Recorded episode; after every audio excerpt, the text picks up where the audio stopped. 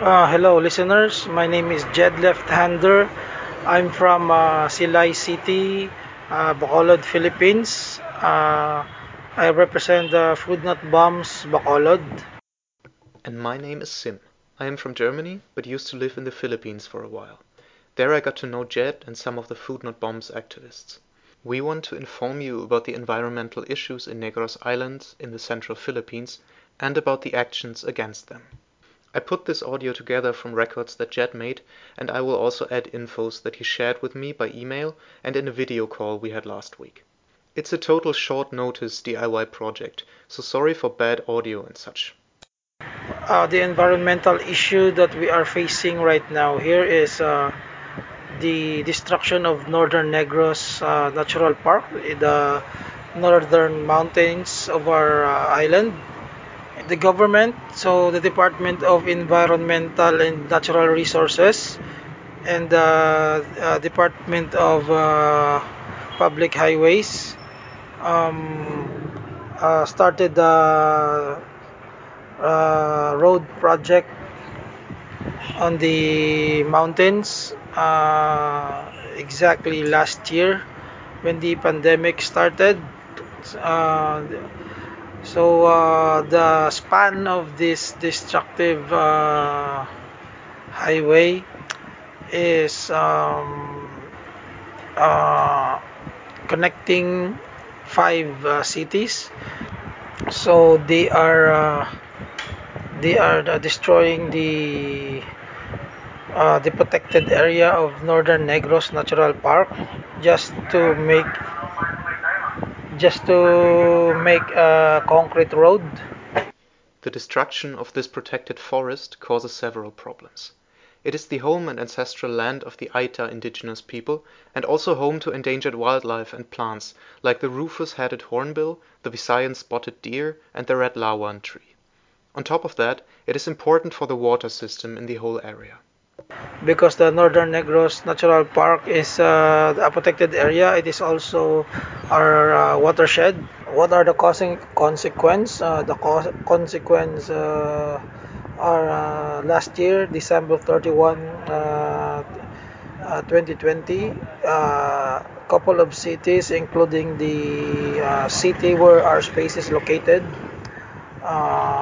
we we have massive floods uh, uh, last December 31st, and then uh, the second flood occurred on January 8th. So two of these floods uh, was uh, very destructive. In fact, uh, my my house was totally damaged, and I only got a single backpack full of clothes and uh, uh, uh, 90% of my stuff was all was washed out uh, and destroyed. So the whole city was uh, exp- uh, experienced the massive flood last January, last December 31st and January 8th.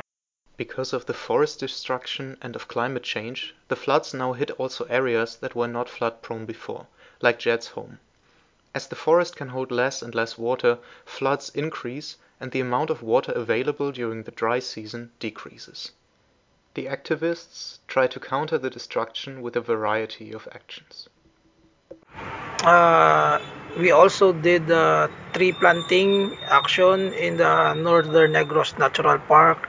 Uh, this is our way to combat uh, uh what what they did in the destruction in the mountains.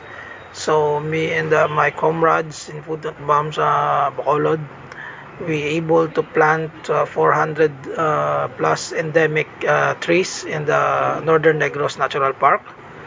Um, uh, we also uh, able to do mangrove planting in uh, uh, Balaring Silay City. So we able to plant uh, more than 1,000 uh, endemic uh, mangroves in the in the shore of Balaring Silay City. So with us is uh, our comrades in uh, Youth for Climate Hope. So together with them, we uh, we did uh, those uh, direct action. The mangrove forests at the coastline are being destroyed due to another project in the region. And then um, the black sand mining that is happening uh, here in our area. Uh, to be exact, it's located in EB Magalona. Magnetite sand, or black sand, contains iron and is therefore a resource that many companies are eager to extract. It is usually found at the coastline, so parts of the beaches and underwater areas are being dredged away using diggers and ships. We are alarmed by the presence of the ships on the coastline of uh, EB Magalona in the past few months. Narratives from the people's organization in the area said that the dredging project uh, has uh, commenced. Uh, unfortunately, despite the efforts of multiple multiple environmental groups in the past months, we are yet forge. Uh, we are in the middle of uh, forging a province-wide alliance that uh, focuses on the black sand mining.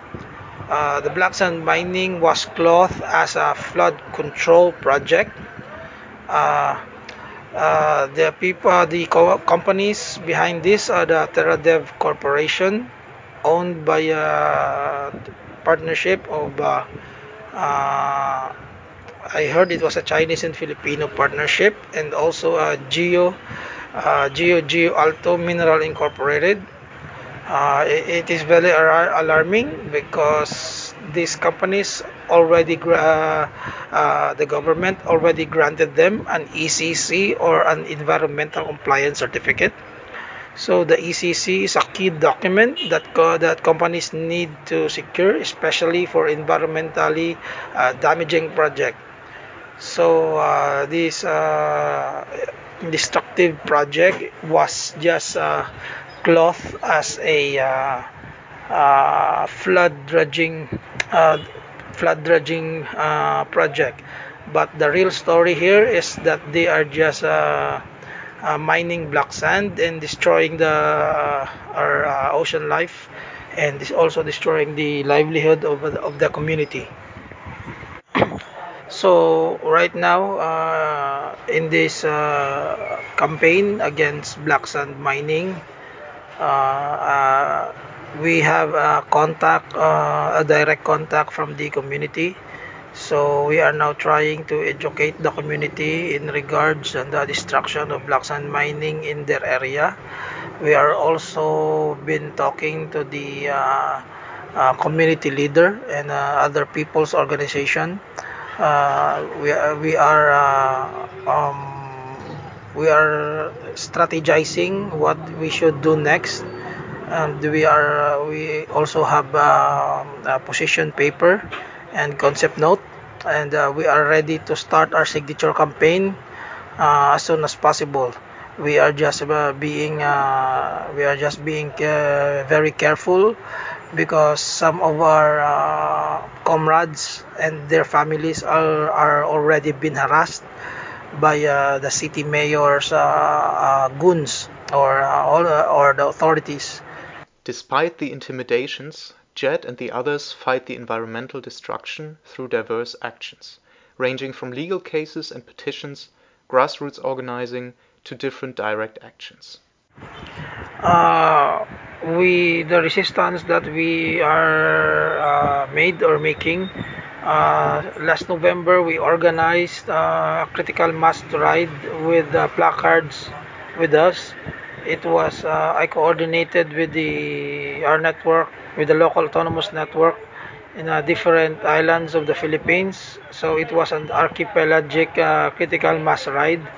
Uh, uh, all of us has uh, put put up uh, messages on our bikes regarding the destruction of uh, Northern Negros Natural Park and also regarding on the black sand mining.